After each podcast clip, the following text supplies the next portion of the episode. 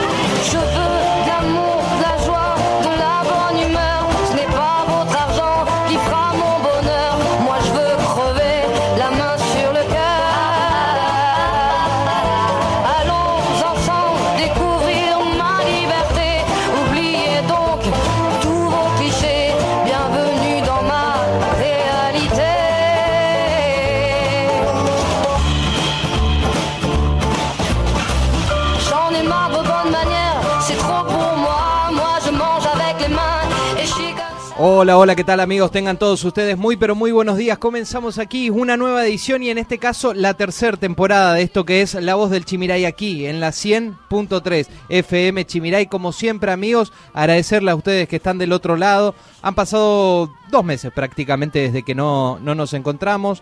Estuvimos descansando un poco, tomándonos las vacaciones y bueno, ya estamos de vuelta para arrancar un año candente.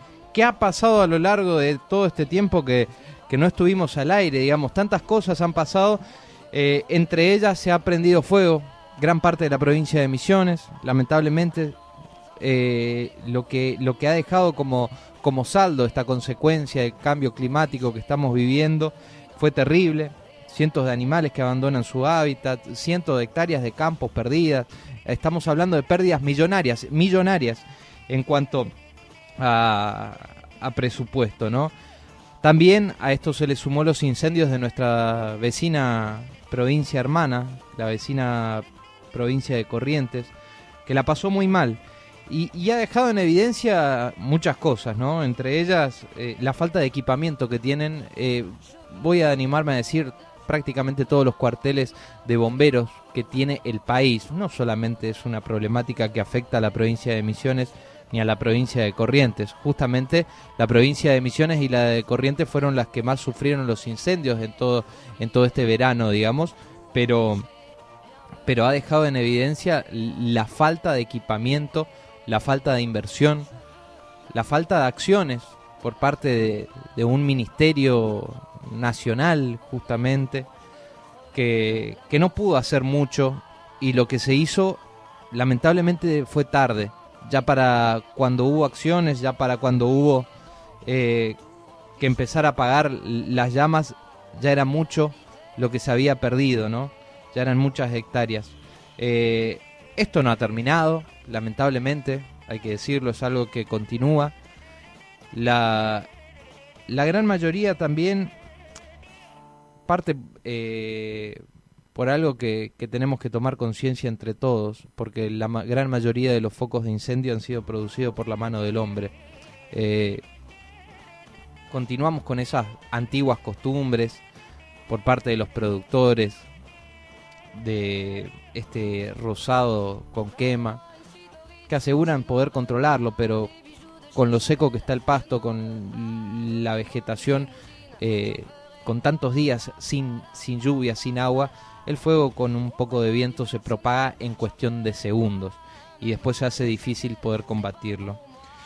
Eh, quisiera agradecer, principalmente agradecer a todo el cuerpo de bomberos que tenemos aquí en Apóstoles, que tenemos en toda la provincia y que tenemos también en todo el país, porque hicieron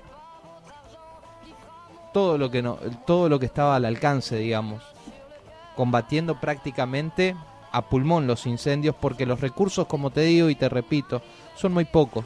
Son muy pocos los equipamientos con los que se cuentan.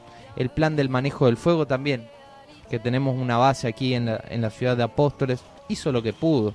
Hablando con especialistas quizás, eh, me, explicaban que el fuego principalmente se combate desde, desde el terreno, desde, desde la tierra, digamos.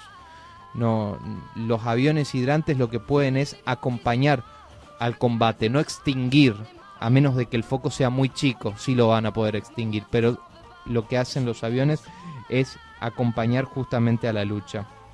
Ha dejado en evidencia, creo, sin duda, todo lo que falta por hacer, todo lo que falta por equipar para tener eh, justamente herramientas para combatir este tipo de, catástrofes que dejan cientos y cientos de daños en el medio ambiente, en el hábitat de los animales, en, lo que es también nuestra vegetación, que es tan importante, digamos, para, para nosotros. Hay que tomar conciencia que es algo que eh, no, nos afecta directamente a cada uno de nosotros. Y está en nosotros también poder cambiar, no solamente en el gobierno de turno o en las autoridades, está en nosotros tomar conciencia. Está en nosotros no tirar un cigarrillo encendido, por ejemplo, en una zona de un pastizal.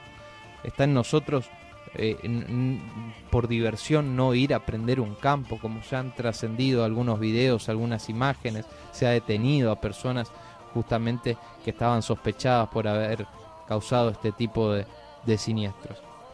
Nosotros arrancamos, como le decía, la tercera temporada de esto que es La Voz del Chimiray, aquí en FM Chimiray.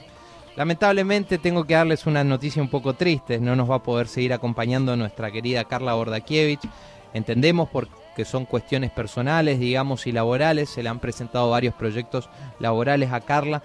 Ha sido una compañía, la verdad, que eh, espectacular a lo largo de todo este tiempo que hemos compartido los micrófonos aquí de FM Chimiray y la vamos a extrañar mucho, pero como siempre, si hay, si hay muchos proyectos, le deseamos el mejor de los éxitos para todo lo que se viene en ella de ahora en más adelante. Nosotros estamos aquí con, con Martín Machado, como siempre, en el equipo de la radio y vamos a continuar eh, a lo largo de este año con todo lo que la información digamos que va surgiendo a lo largo de los días y que queremos transmitírsela de una manera más, más seria un poco más responsable digamos eh, y, hablando un poco de, coherencia. Eh, a todo esto tenemos que sumarle por si fuera poco lo que estamos viviendo en la Argentina una, una guerra. Una guerra que se ha iniciado a través de la invasión rusa, a través de la orden de, un tipo que está enquistado ya hace bastante tiempo en el poder en Rusia, estamos hablando de Vladimir Putin, que ha decidido ordenar a sus tropas e invadir al país ucraniano. La discusión de fondo, yo no soy un experto en el tema internacional ni nada, sin duda hay historia de conflicto atrás de esto. No nos podemos remontar a un lapso corto, digamos, de tiempo para hablar. Esto viene de hace años. Ucrania pertenecía anteriormente a la Unión Soviética. Y toda esta cuestión que puede tener la postura que cada uno quiera. Puede avalar o no. Lo que sí no podemos avalar es el uso de armas en este siglo no eh, es algo que por lo menos a mí en lo personal no, no, me entra, digamos, la violencia, el poner en riesgo cientos y cientos de vidas, tanto de civiles como de tropas de, de ambos ejércitos, la verdad que es doloroso tener que escuchar en este 2022 eh, hablar de una guerra, ¿no? Y una tensión que va en crecimiento porque hay países que que no saben qué postura tomar, eh, em, empiezan con las sanciones económicas, ven que no, no está causando ningún efecto en el mandatario ruso porque sigue avanzando con las tropas. Y mientras tanto, estamos hablando de vidas, de vidas humanas, vidas como la tuya, como la mía, como la de nosotros, digamos, que, se están perdiendo a unos kilómetros en el otro continente. Eh, por eso, mientras se siga fabricando armas, mientras se siga invirtiendo en armamento militar, en equipamiento, en, eh, en todas esas cuestiones, yo creo que no vamos por buen camino ante una sociedad a nivel mundial. Creo que sin duda el diálogo es lo que debe predominar y la educación. Allí es donde se debe hacer la mayor, la mayor inversión, en la educación sobre todas las cosas. Después salud, después el resto de las cosas, pero primero la educación, para evitar todo este tipo de conflictos, porque personas civilizadas, personas que tengan algo de coeficiente mental, saben que este no es el camino. Saben que el diálogo es el camino, que el consenso es el camino, que los acuerdos son el camino, pero no la violencia. Así que sea cual sea el motivo de esta invasión, hay que condenarla porque es una guerra y porque hay vidas que se están perdiendo lamentablemente. Bueno amigos, entre otros temas vamos a tener varios invitados en el día de hoy. Saben ustedes, nuestro programa está acostumbrado a hacer un poco lo que ha sido el resumen de la última semana, repasar eh, el tema del COVID, digamos, que todavía no hemos salido de una pandemia, ¿no? Aunque parezca loco hablar de incendios, hablar de guerra, tenemos una pandemia de fondo que todavía no ha terminado a nivel mundial y no sé cuánto faltará todavía para, para que esto termine de una vez por todas. Así que vamos a estar comentando un poquito los casos, cómo se ha comportado el COVID, por lo menos según los números oficiales que da el Ministerio de Salud Pública de la provincia de Misiones. Luego vamos a estar entrevistando a distintos referentes. En el día de ayer estuvo aquí por la provincia el diputado nacional eh, por la ciudad autónoma de Buenos Aires, Martín Tetaz. Él es economista, generalmente de, desde ese ámbito se desprende y se lanza la política. Hemos visto eh, que mucha, lo hemos visto muchas veces en, en, canales nacionales analizando el tema de la economía hasta que después decide unirse a la política, al bloque Juntos por el Cambio y, y es así que llega al Congreso Nacional y estuvo ayer por la provincia de Misiones, hemos eh, podido hacerle una nota en exclusiva para poder compartir hoy con todos ustedes. Así que vamos a estar escuchando a Martín Tetaz analizando distintos temas, ¿eh? desde lo que es el acuerdo con el Fondo Monetario Internacional que ya se ha enviado al Congreso, es un memorándum que tiene aproximadamente 150 eh, páginas y, y qué, qué expresa todo esto de este acuerdo, digamos, en medio de una tensión global, porque recuerden ustedes que eh, en, en, las condiciones que pone el Fondo Monetario Internacional, por ejemplo, tiene que, tiene que ver un poco con la baja de subsidios o, bajar el porcentaje de subsidios que aporta el país a bienes como, por ejemplo, eh, el combustible, como por ejemplo el transporte, como por ejemplo dos temas muy importantes que se dispararon eh, los precios eh, por producto de esta invasión rusa a Ucrania. Por ejemplo, el tema del gas y del petróleo. ¿Qué va a pasar con eso? ¿Qué va a pasar en medio de la Argentina con los precios del gas y del petróleo, por ejemplo, que ya se han disparado a nivel mundial? Y entre eso tenemos que cerrar un acuerdo con el Fondo Monetario Internacional. Bueno, después vamos a estar hablando también con la diputada nacional. Hoy estamos con los diputados, con varios. Eh, Florencia Clipauca Leutat, que es diputada nacional por la provincia de Misiones. Vamos a hablar un poquito de lo que ha sido ya su actividad legislativa. Después vamos a hablar un poquito de los números que hay. Y te voy a contar más o menos cuál ha sido el comportamiento de cada uno de los diputados que elegimos los misioneros, por lo menos hasta el momento, ¿sí? ¿Cuál ha sido la actividad que ha tenido cada uno en el Congreso Nacional. Y finalmente vamos a hablar con la intendente de la ciudad de Apóstoles, María Eugenia Zafrán, que va a estar llegando ya para el cierre del programa, porque hay muchas novedades.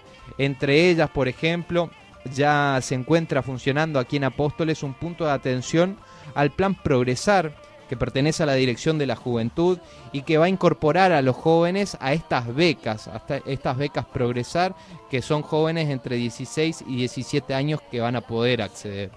Entre eso, la apertura de sesiones, también recuerden que Apóstoles establece la Carta Orgánica Municipal que el primero de marzo se dé inicio a lo que son las sesiones extraordinarias y en este caso del año 2022. Allí estuvo la intendente haciendo esta apertura legislativa donde ha hecho un repaso de lo que ha sido la gestión municipal hasta el momento y también las proyecciones que hay para este año. Entre ellos, entre varios anuncios, se anunció, por ejemplo, aumento salarial para los empleados municipales, como también la continuación de obra pública para nuestra ciudad.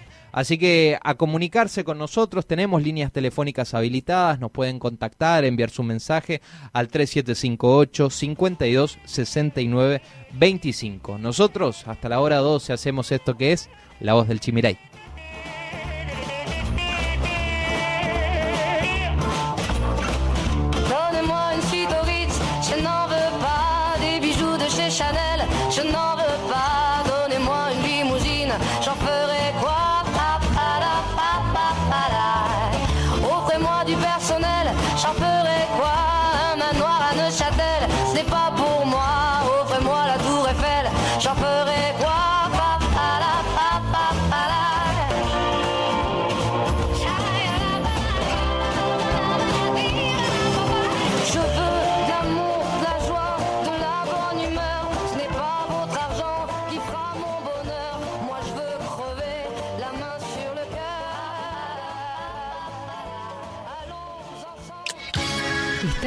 Escuchando La Voz del Chimiray, aquí en la 100.3. En la 100.3.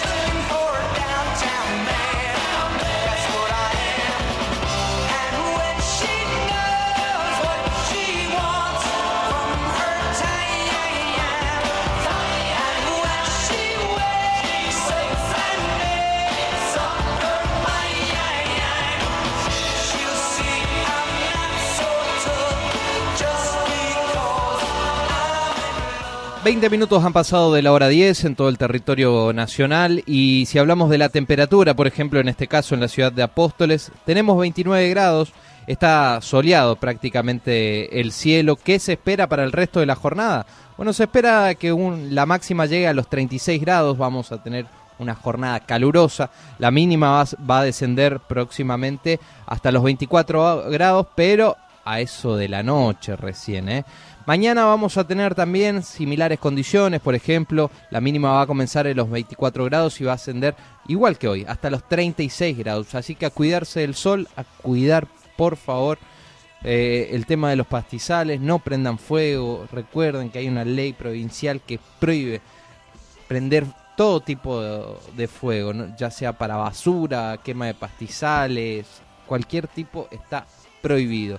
Y si usted, vecino o vecina, es testigo de alguien que está prendiendo fuego, llame y denuncie. Vamos a repasar, como lo hacemos habitualmente, eh, eh, eh, las noticias de la semana, justamente empezando desde el pasado lunes. Y tenemos que hablar del fuerte temporal, justamente de viento y agua, que azotó a gran parte de la provincia de Misiones. Fue un fuerte temporal de viento y algo de lluvia que azotó a gran parte de la región de la Tierra Colorada en horas del mediodía del pasado lunes. Se registraron voladuras de techos, de árboles, de postes y que se vieron a lo largo y ancho de los municipios afectados.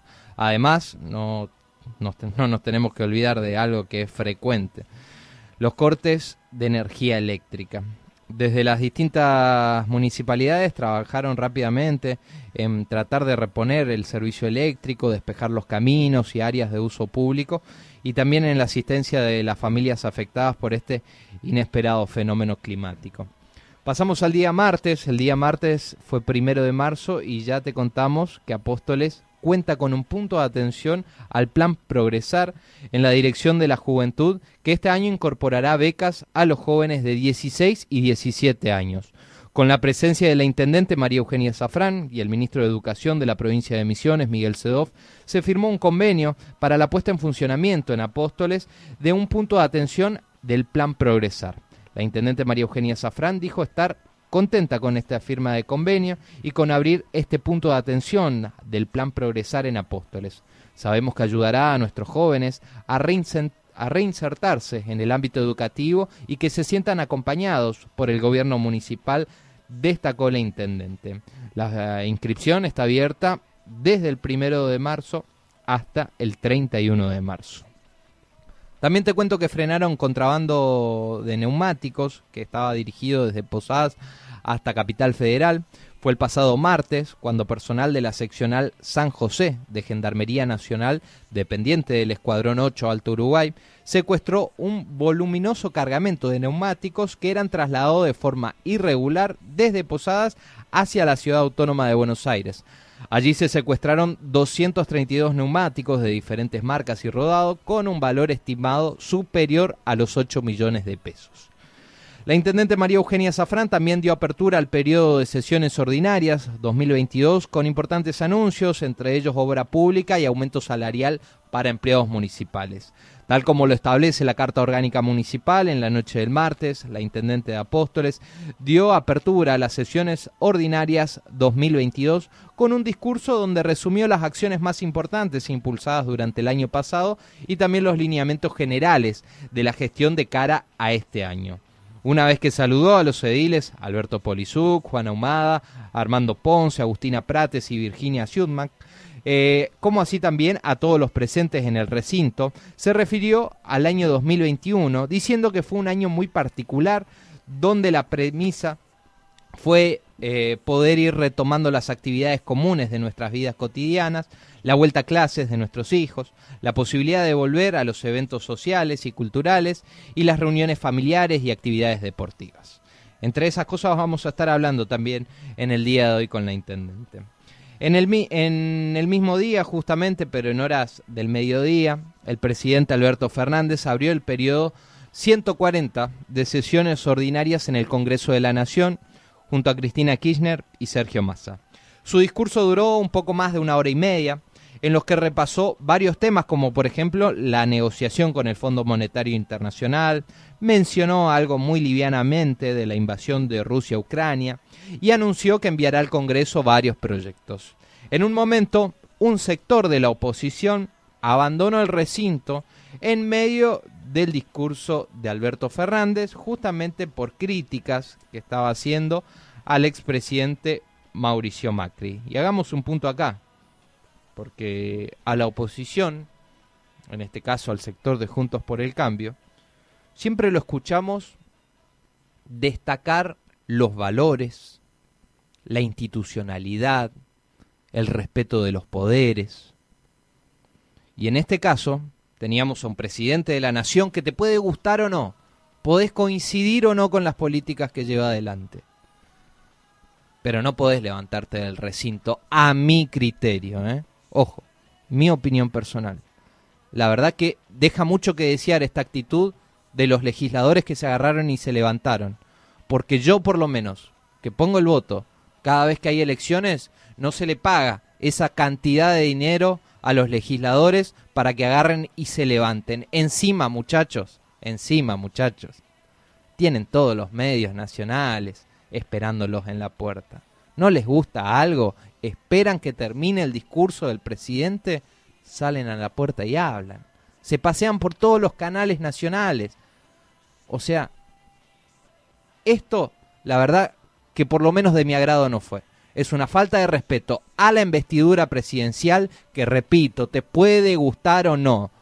Te puede gustar o no, pero es una falta de respeto a la investidura presidencial y también nos deja mucho que pensar, digamos, cuando los escuchamos defender tanto la institucionalidad, el respeto de los poderes. Y, como les dije, yo por lo menos en particular no pongo el voto para que un legislador que gana arriba de los 200 mil pesos se levante de su banca y se vaya. Lamentable para mí la actitud que han tenido este grupo de legisladores de Juntos por el Cambio. Bueno, eh, el día miércoles eh, el gobernador eh, dio por inaugurado el ciclo electivo 2022. Esto lo realizó en Itaimbé, Guazú, en Posadas. El gobernador de la provincia, Oscar Herrera Watt, acompañado por parte del gabinete provincial, autoridades legislativas, como así también del Superior Tribunal de Justicia y el intendente de Posadas, dejaron inaugurado el ciclo electivo 2022 con un acto en la escuela 960 de Itambé, Guazú, institución educativa que estrena propio edificio. En este ámbito, el mandatario provincial agradeció a todos los docentes, alumnos y familias que comenzaron el nuevo ciclo lectivo.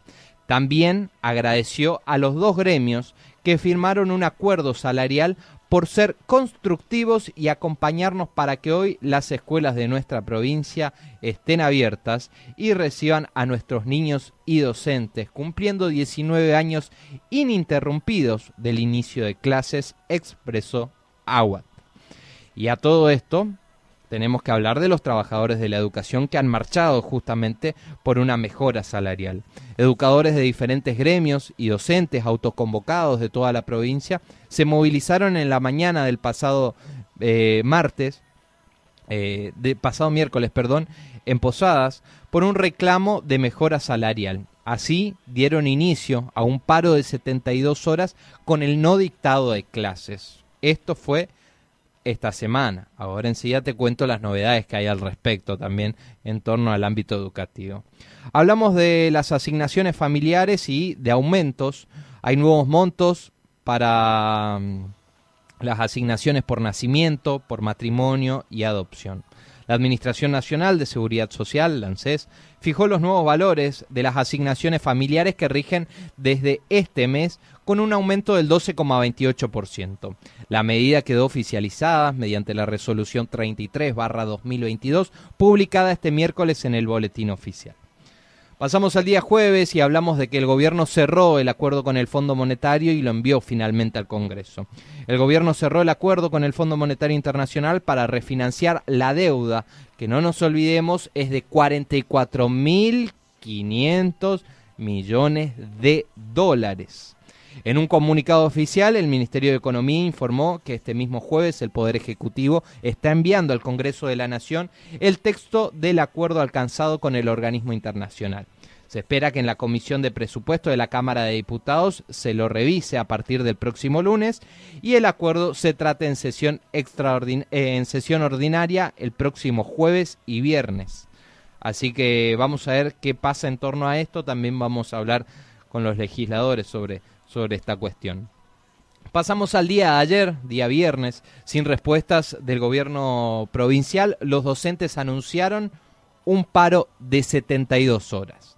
Los docentes, en desacuerdo a la propuesta de aumento salarial ofrecida por el gobierno provincial, resolvieron efectuar un nuevo paro de 72 horas para la semana próxima. Va a ser con acampe, por ejemplo, en el peaje de Santa Ana, el día miércoles incluido, y también la medida fue resuelta y comunicada hace, mm, hace un día prácticamente por la Asamblea de Trabajadores de la Educación que se llevó adelante en la localidad de Óvera. Así que reiteramos, para la próxima semana, docentes vuelven al paro, paro de 72 horas y acampe.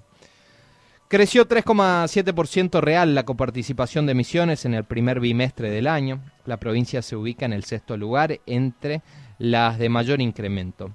En febrero, 4,9% y el crecimiento llegó a todas las jurisdicciones. Se percibe una recuperación macroeconómica y en el NEA, mira, te cuento, nosotros estamos ubicados en el sexto lugar de mejor crecimiento o mayor incremento, digamos. En la región del NEA, ¿quiénes son las provincias? ¿Cuál es la provincia que mejor copa- coparticipación reciben? Chaco. ¿Quién gobierna Chaco? Ah, ¿qué color político gobierna Chaco? Jorge Capitanich. Y si hablamos de la provincia que peor números de coparticipación recibe, o sea, la última en el ranking, ¿quién es? Corrientes, por ejemplo. ¿Qué color político es Corrientes? Gustavo Valdés, del radicalismo. Bueno, espero que no tenga que ver esto con, la, con los lineamientos políticos. Porque manejar así eh, eh, este procedimiento de látigo billetera eh, aparentemente continúa. En este caso es imposible sostener el pan a 150 pesos. Recuerden que en la provincia de Misiones tenemos un programa que es el Ahora Pan y que es lo que hace sostener por lo menos hasta el momento el pan a 150 pesos el kilo. En este caso, Mara Costa es integrante del Centro de Industriales Panaderos de la provincia de Misiones, indicó que una bolsa de harina aumentó entre un 50 y 60% y este brusco y fuerte incremento provoca que sea necesario ir pensando en el aumento del precio del pan, que aquí en la provincia todavía se mantiene a 150 pesos con el programa que han firmado con el gobierno provincial, que es el Ahora Pan. Solicitaron de manera urgente dialogar con el ministro de Hacienda para ver si pueden elevar estos montos, porque si no el programa va a ser insostenible momentáneamente. Misiones aplicará la cuarta dosis de la vacuna contra el COVID, por lo menos será destinada a toda la población.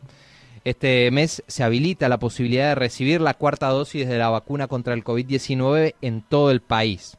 Mientras que el Ministerio de Salud de la Nación anticipó que la cuarta dosis estará dirigida a los mayores de 3 años inmunodeprimidos o a mayores de 50 que hayan recibido con anterioridad la vacuna china Sinopharm.